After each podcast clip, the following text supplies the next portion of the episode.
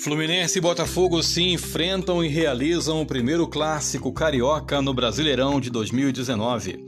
As duas equipes vão se enfrentar neste sábado, dia 11, pela quarta rodada do campeonato. O jogo será às quatro da tarde no Maracanã. E o mandante do confronto é o Fluminense, que disponibilizou 90% dos ingressos para o seu torcedor, enquanto os alvinegros ficaram apenas com 10%.